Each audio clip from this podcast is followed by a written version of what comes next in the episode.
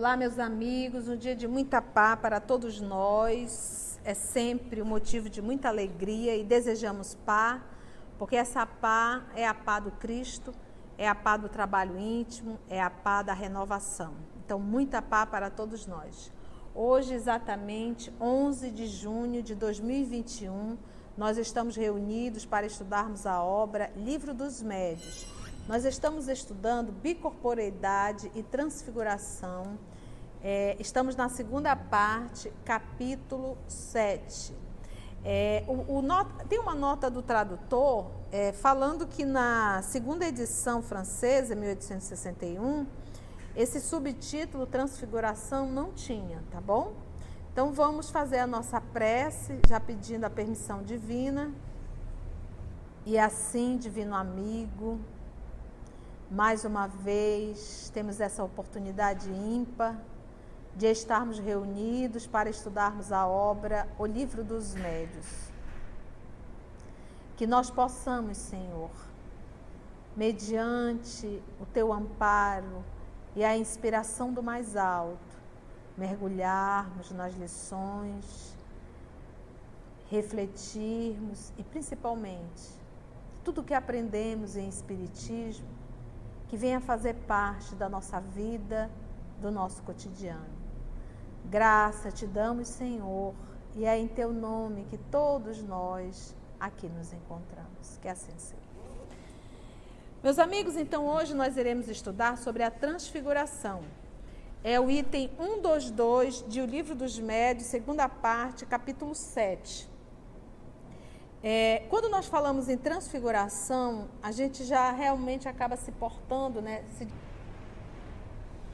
para a transfiguração que está no livro, no Novo Testamento, que nós vamos encontrar tanto em Marcos como em, Lucas e em Mateus. Só não João Evangelista fala sobre a transfiguração de Jesus.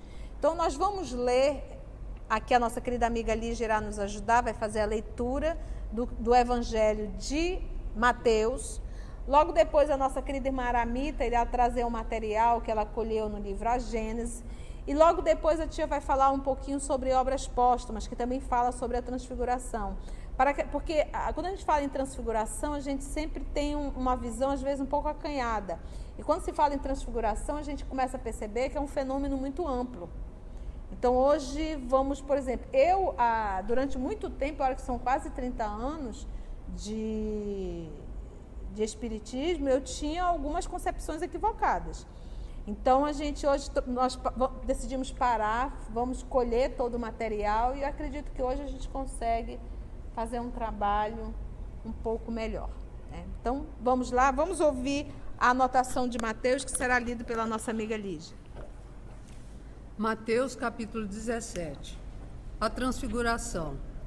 Seis dias depois, Jesus tomou Pedro, Tiago e seu irmão João e os levou para um lugar à parte, sobre uma alta montanha.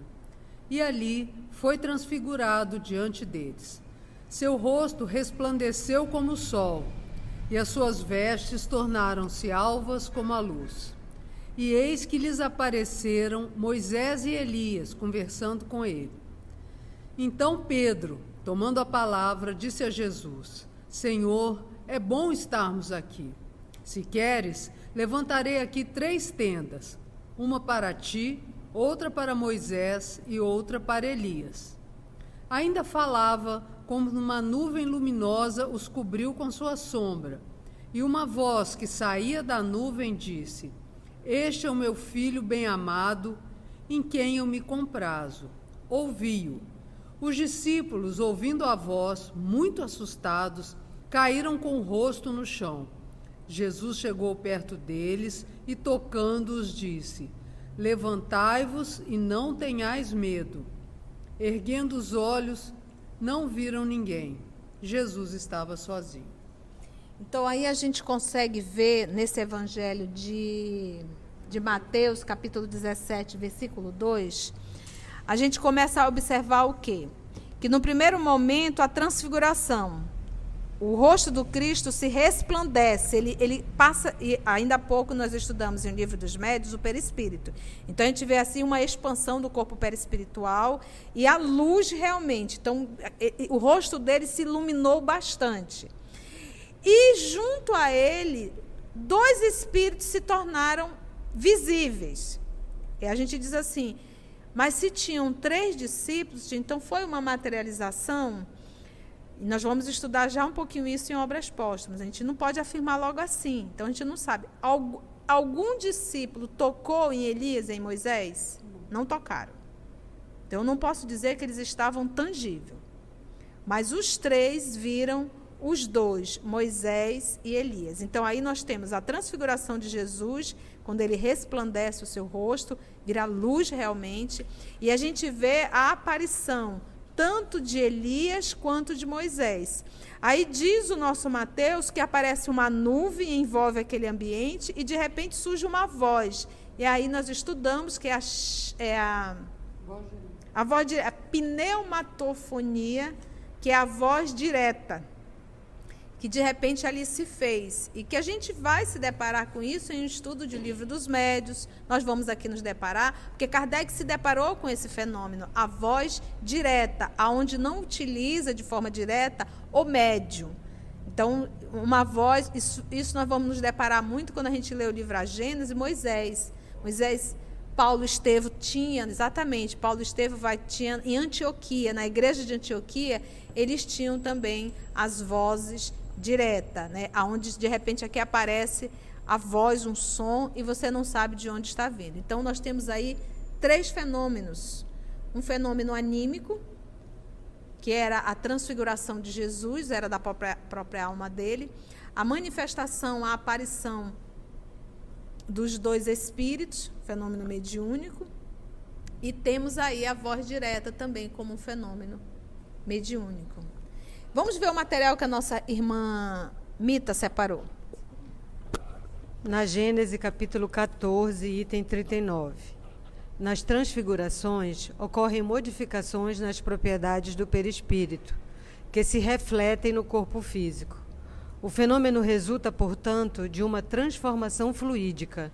É uma espécie de aparição perispirítica que se produz sobre o próprio corpo do vivo, do reencarnado, ele diz. E algumas vezes, no momento da morte, em lugar de se produzir ao longe, como nas aparições propriamente ditas.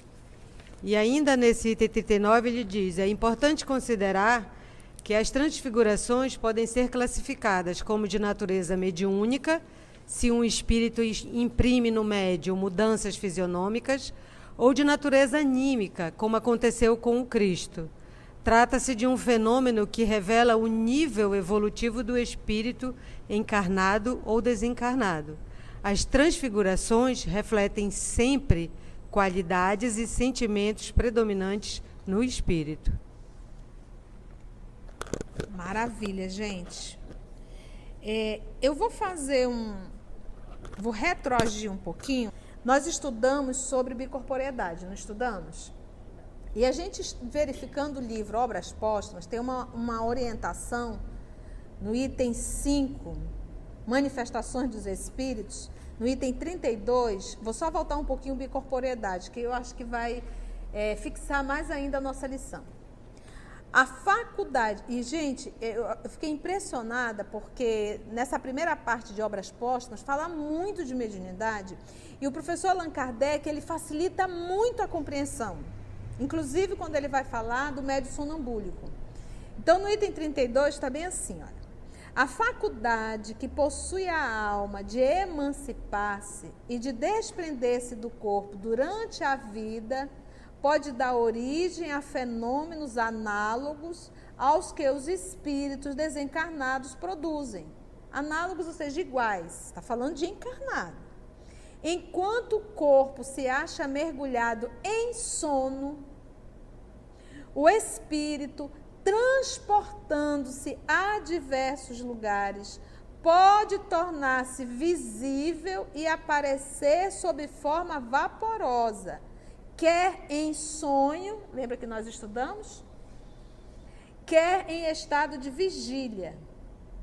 Ou seja, que é em estado de sono, ela, ele vai em sono, o Murilo, está, o Murilo está na casa dele, ele está ali naquele estado meio dormindo e meio acordado, e eu me torno visível dentro do quarto dele.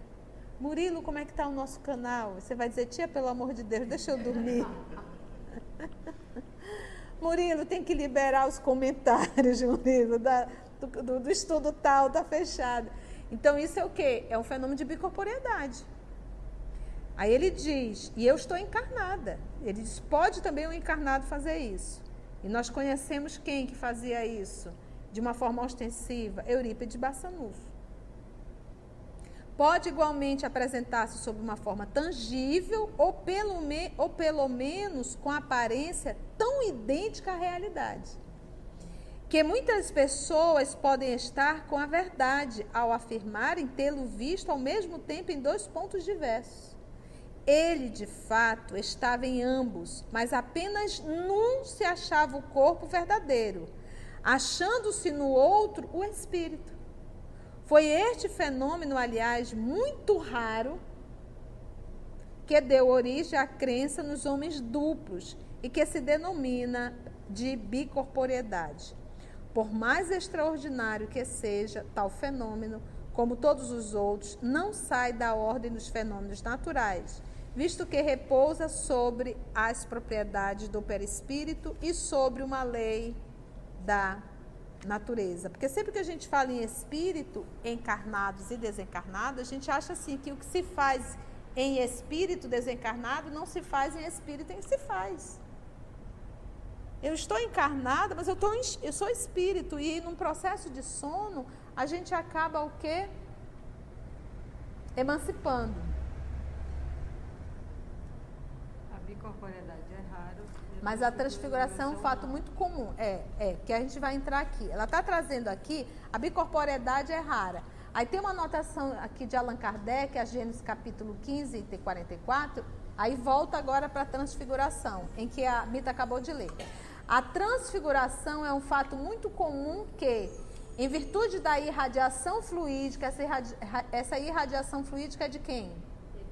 Perispírito, pode modificar a aparência de um indivíduo. Por que, que ele diz que é muito comum?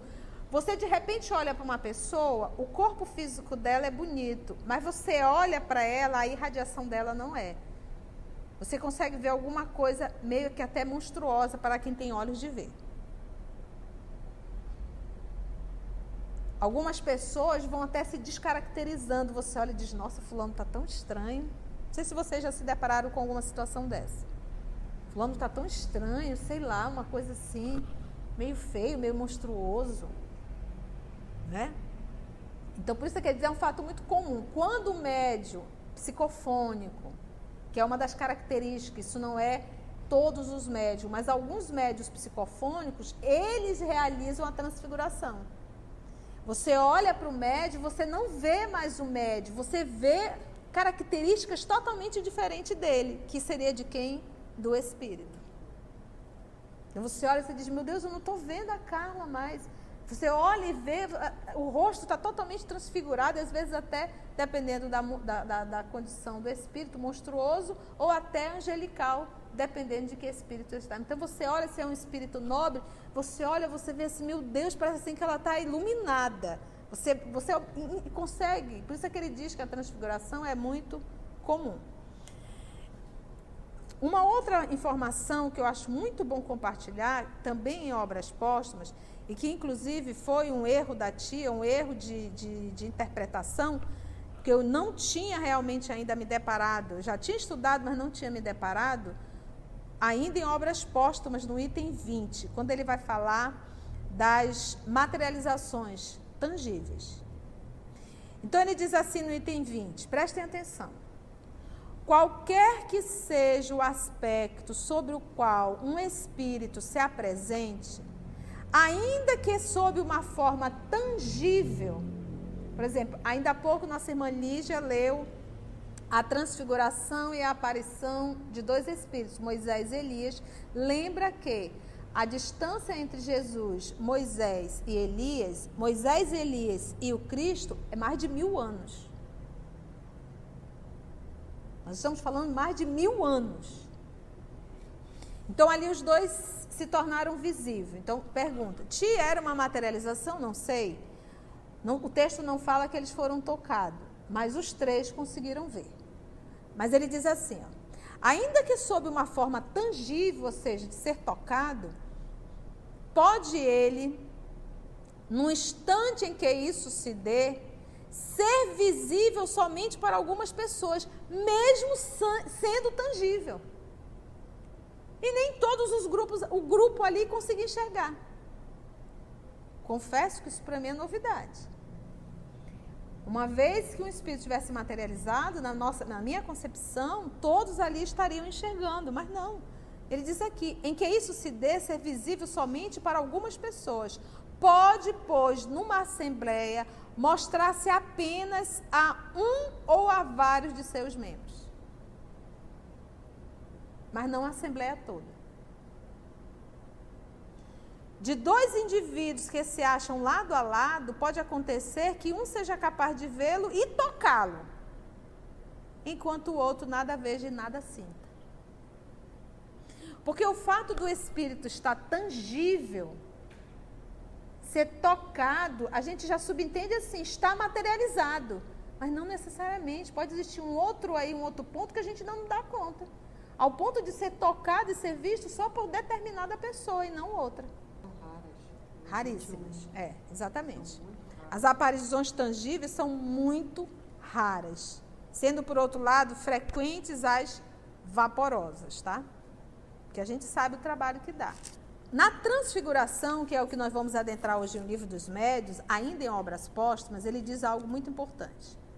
Que aqui, é, porque o que, que acontece? O Obras Póstumas eram anotações no escritório de Kardec. Então é como se ele estivesse ali pesquisando e fazendo suas anotações para que ele pudesse melhor compreender. No item 22 ele diz assim: a transfiguração e a invisibilidade. O perispírito das pessoas vivas goza das mesmas propriedades que o dos espíritos. Estamos juntos? Então, goza da me a mesma propriedade, o perispírito de pessoa viva também a mesma propriedade do desencarnado, porque todos nós temos um perispírito. Como já foi dito, o daquelas não se acha confinado no corpo. Já foi dito aonde? Nós acabamos de ler, inclusive, no livro dos médios, que o perispírito ele não está confinado, ele não está preso dentro de um corpo. Lembra que ele expande, ele irradia. Ok? E que o, o, quando eu me aproximo da Carla, o meu corpo perispiritual entra em contato com o corpo perispiritual dela. Daí haver a simpatia ou antipatia ou mal-estar, uma repulsão, um bem-estar, um carinho, uma vontade de chorar, uma vontade de sorrir. Como já foi dito, daquelas não se acha confinado no corpo, mas irradia, que é o que nós vamos chamar de aura, lembra? A forma em torno de, é, mais irradia e forma em torno deste, do corpo, uma espécie de atmosfera fluídica. Então, por isso que os espíritos olham e já dizem assim: olha lá a cor daquela ali, ó. Cadê a luz? E está aí falando de evangelho. Imagina eu fazendo uma palestra e espíritos olha e diz: Mas olha só a criatura, olha a vibração dela, olha o que ela emite. Que boca imunda e mentirosa. Olha que vergonha. Porque a gente se apresenta. Justamente porque o corpo perispiritual ele não está limitado ao corpo, ele irradia.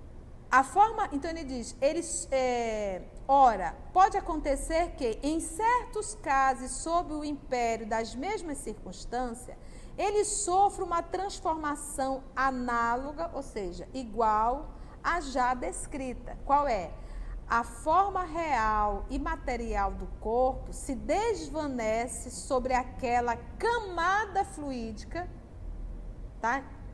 Não é externo, camada fluídica, camada, se assim nos podemos exprimir, e toma por momentos uma aparência inteiramente diversa. Então, nesse caso aqui da transfiguração, que é aquela que eu inclusive achei que Jesus tinha se transfigurado e que tinha aparecido o rosto de Moisés e o rosto de Elias, porque realmente eu não tinha ainda estudado essa passagem de Mateus.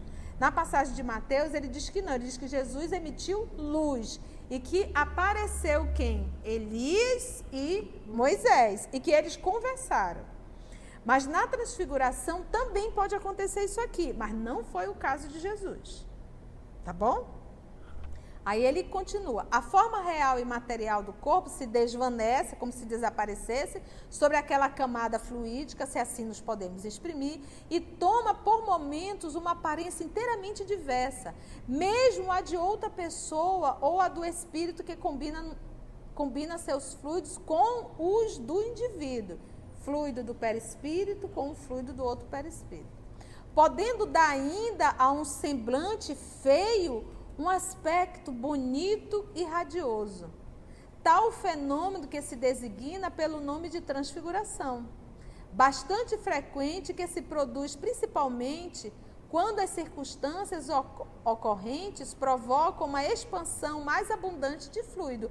O, o, o nosso querido, ele até desencarnou, o Arnaldo Rocha, ele conta que quando o Chico entrava em transe e que a Meimei vinha, que era, foi a esposa dele, né?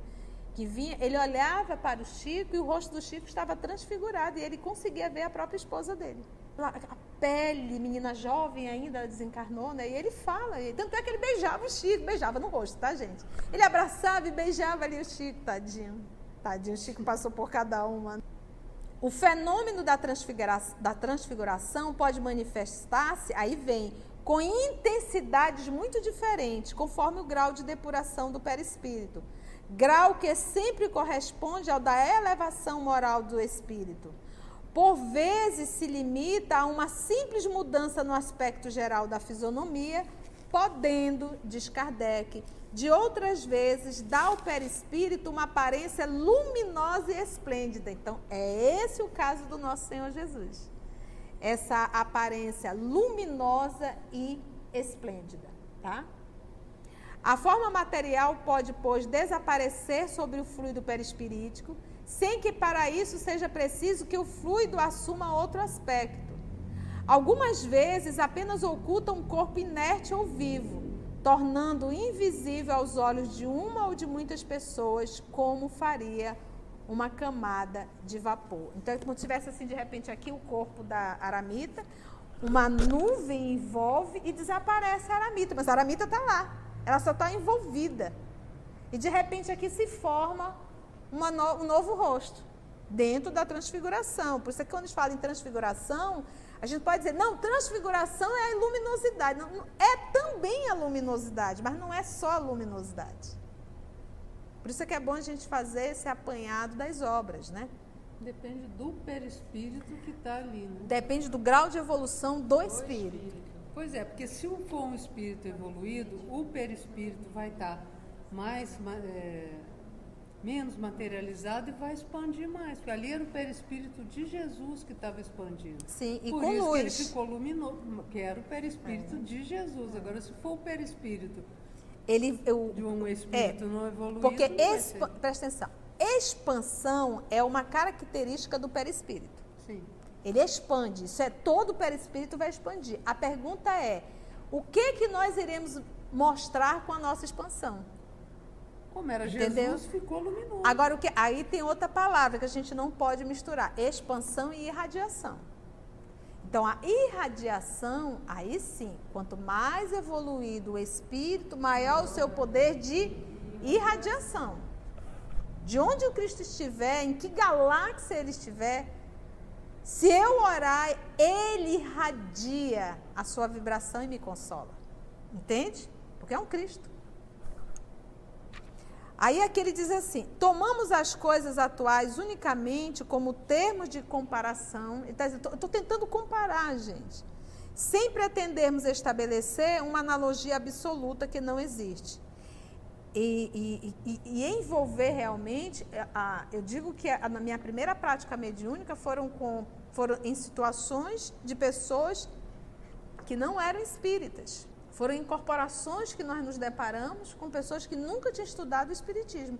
E eu me recordo, já contei isso várias vezes, você já deve ter ouvido aí pelo nosso canal, mas uma senhora que adentrou no centro espírita, que ali então ela incorporou, e, e o Espírito disse assim através dela: Hoje eu não deixei ela tomar o remédio, eu escondi o remédio.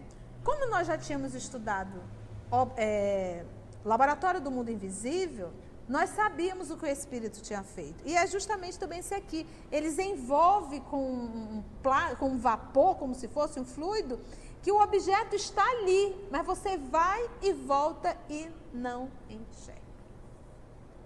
Tá bom? Então, pautado aí nesse. em todo esse leque que nós abrimos. E se você quiser também estudar sonambulismo, a titia dá um, um, um uma, uma cola, pega o item 46 de obras póstumas, que está bem claro o que é e o que são médios sonambúlicos. Vamos agora entrar em, em, transfiguração, então nós já sabemos aí esse leque da transfiguração, que pode ser não só esse ser iluminado, mas como também essa mudança da aparência, tá bom? Item 122.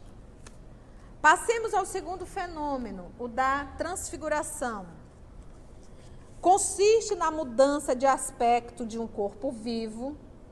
Eis um fato dessa natureza cuja perfeita autenticidade podemos garantir, ocorrido durante os anos de 1858 e 1859, nos arredores de Saint-Étienne. E é interessante que aqui nós vamos ver não da ilumina iluminação, da luminosidade, mas sim de uma mudança o quê? Da própria aparência.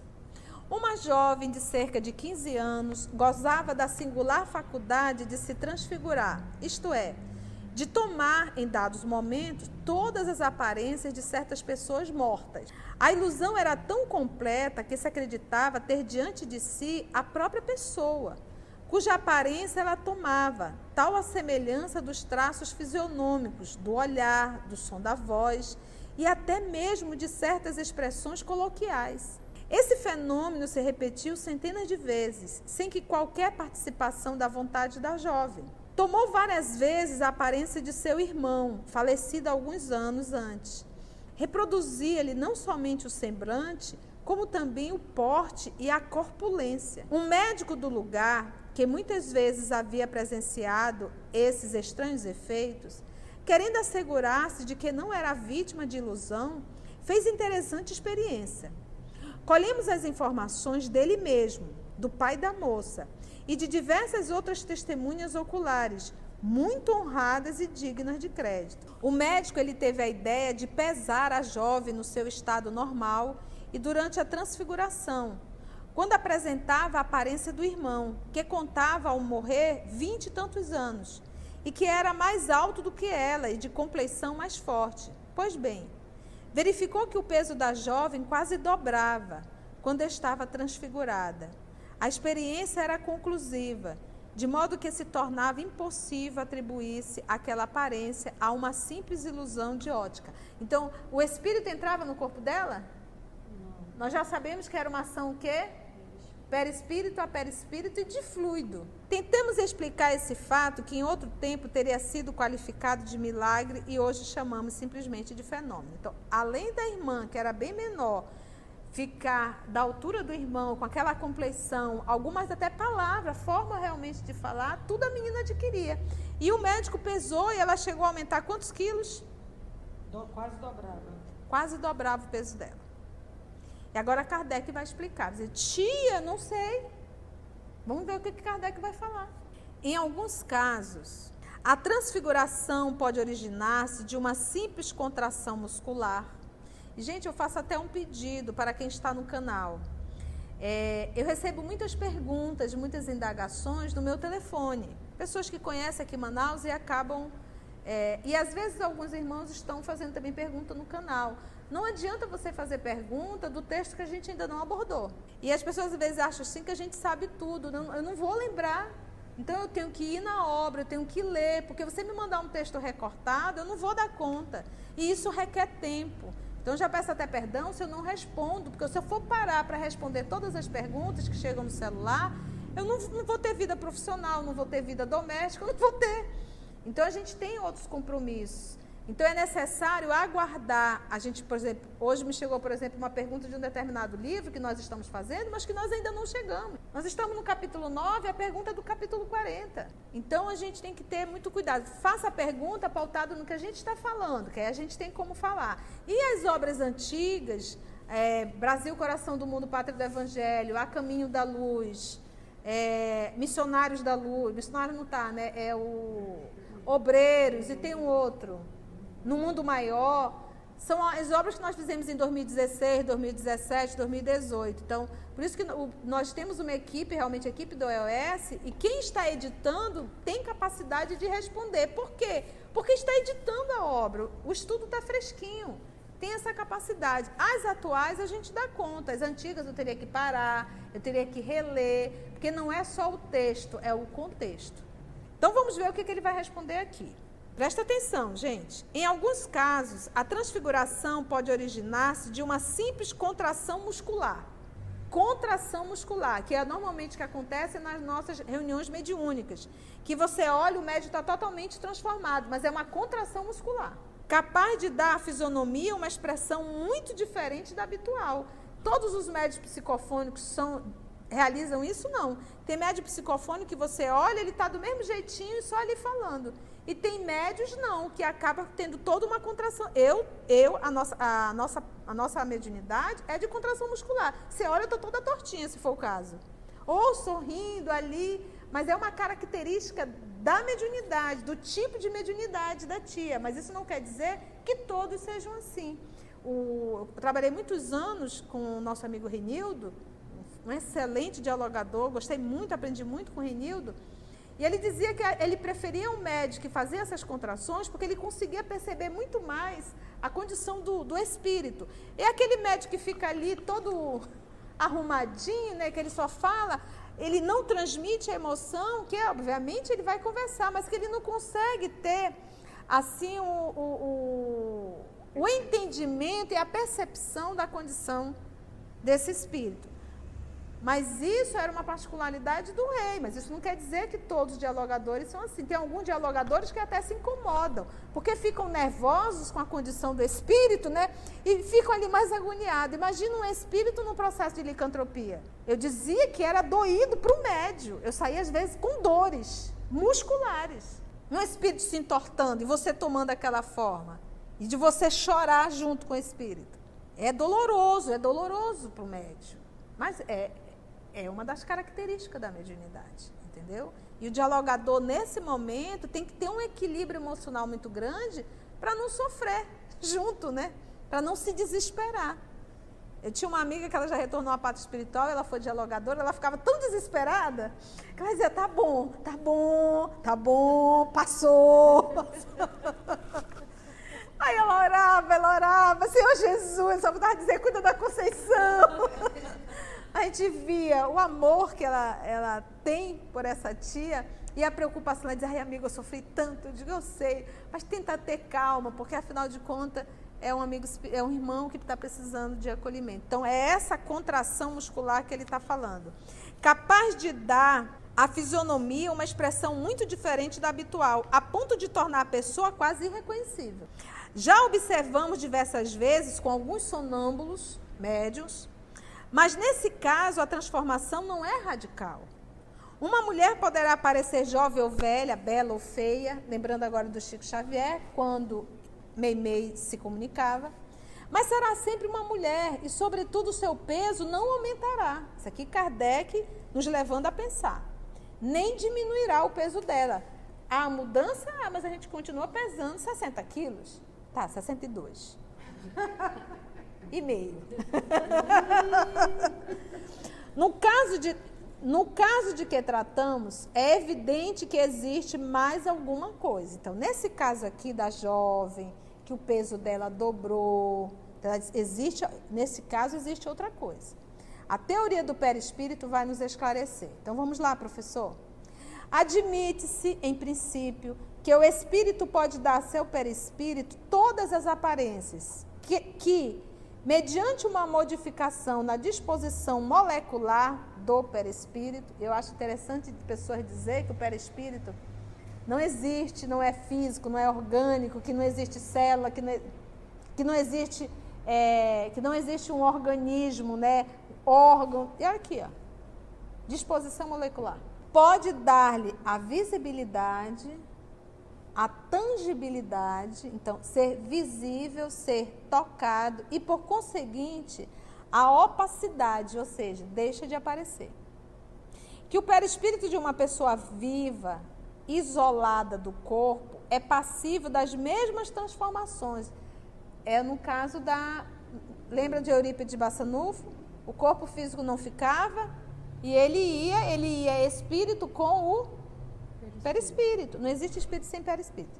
E que essa mudança de estado se opera pela combinação dos fluidos. Imaginemos agora o perispírito de uma pessoa viva, não isolado, mas irradiando-se em volta do corpo, que é o caso da menina, de maneira a envolvê-lo numa espécie de vapor. Numa espécie, ele está usando comparação. Nesse estado, o perispírito pode sofrer as mesmas modificações que sofreria caso estivesse separado do corpo. Ela não está encarnada? O perispírito dela não está ligado ao corpo físico? Está sofrendo transformações. Se ela tivesse desencarnada, ela continuaria com o perispírito? Estaria ligada ao corpo físico? Mas poderia fazer as mesmas transformações no perispírito. Se perder a sua transparência, o corpo pode desaparecer, tornar-se invisível e ficar velado, como se estivesse mergulhado no nevoeiro, que é aquilo que a gente escuta no Evangelho de Jesus, algumas passagens, e Jesus desapareceu. E Jesus desapareceu na multidão. Vocês já se depararam com a leitura? E Jesus desapareceu na multidão. Olha aqui o que ele pode fazer. Ele estava lá, mas ninguém conseguia vê-lo. Aí eu só me lembrei daquele filme Os Invisíveis, né? Que legal, né? Imagina, tem hora que a gente tem vontade de desaparecer, né? Uma vez eu deixei meu aparelho celular. Quando eu falo em aparelho celular, eu só lembro do trabalho do EOS. Porque aqui a gente grava, aqui a gente filma, aqui a gente faz tudo, né? É o nosso aparelho de trabalho. E eu fui no laboratório fazer exames. E ali eu fiz o exame e saí e deixei esse celular, essa coisinha pequenininha aqui, para não dizer o contrário, em cima do balcão. E entrei no carro. Quando eu cheguei dentro do carro, eu fui ligar o celular para carregar. Cadê o celular? Abre a bolsa. Cadê? Primeiro pensamento, como é que eu vou fazer a live domingo? Eu digo, Jesus, eu saio do celular, calma, saio do carro calmamente, calmamente mesmo, digo, se roubou, roubou. Vamos, ver como é que vai fazer. E eu entrei no laboratório, o celular continuava no balcão. E ninguém viu, nem a recepcionista. Quando eu peguei, ela disse: Nossa, você tinha deixado o celular aí? Nem vi. Eu disse, graças a Deus. né? E catei o celular. Quem não me garante, num local de tanto movimento, um celular desse, com um, um, um um destacador desse aqui rosa, que é justamente para eu não perder e ninguém enxergar? Faz sentido? Se perder a sua transparência, o corpo então pode desaparecer, tornar-se invisível e ficar velado, como se estivesse mergulhado no nevoeiro. Poderá mesmo mudar de aspecto, fazer-se brilhante, que foi o caso do nosso Senhor Jesus, se tal for a vontade ou o poder do Espírito. Nós não, vamos, nós não estamos estudando libertação? Quando nosso irmão Gúbio adentrou na cidade estranha, o que, que ele fez com, o seu corpo perispiritual? Ele diminuiu o que? A, a luz, para justamente não ser reconhecido. Um outro, combinando seus próprios fluidos com os do primeiro, poderá imprimir a aparência que lhe é própria, de tal sorte que o corpo real desaparecerá, que era o corpo da menina, sob o envoltório fluídico exterior, cuja aparência pode variar à vontade do espírito, no caso aí do irmão. Esta parece ser a verdadeira causa do estranho e raro fenômeno da transfiguração. Então, Kardec aqui está usando a lógica. Agora ele diz: quanto à diferença de peso, eu consegui explicar a mudança. Explica-se da mesma maneira porque explicamos o peso dos corpos inertes. O peso intrínseco de um corpo não variou, porque não aumentou nele a quantidade de matéria. O corpo da menina continuou pesando 60 quilos. Estou chutando aqui, tá? Sofreu, porém, a influência de um agente exterior. Quem era o agente exterior? O irmão. fluido do irmão, que pode aumentar ou diminuir o seu peso relativo, conforme explicamos nos itens 78 e seguintes. É provável, portanto, que se a transfiguração tivesse tomado o aspecto de uma criança, o peso teria diminuído proporcionalmente. Lembra, gente, os espíritos, eles não levantavam uma mesa? Deixavam a mesa lá em cima. E sabe o que, que Ou seja, a mesa está no alto. Nós não temos aqui a lei da gravidade? Como é que uma mesa poderia ficar lá? Cadê o peso dela? Algumas vezes ele simplesmente soltava a mesa, espatifava no chão. E outras vezes a mesa vinha descendo como se fosse uma folha de papel. Então eles não estariam ali diminuindo o peso? Ou sei lá. Então por que, que eles não podem aumentar o peso, falando de fluido, como também diminuir? Mas aqui Kardec utilizando a lógica. Gente, e assim. Aramita quer falar alguma coisa? Carla? Lígia? Ok? Então agradecemos a Deus, nosso Pai, por mais esse momento de estudo e até o nosso próximo encontro, se Deus nos permitir. Que assim seja.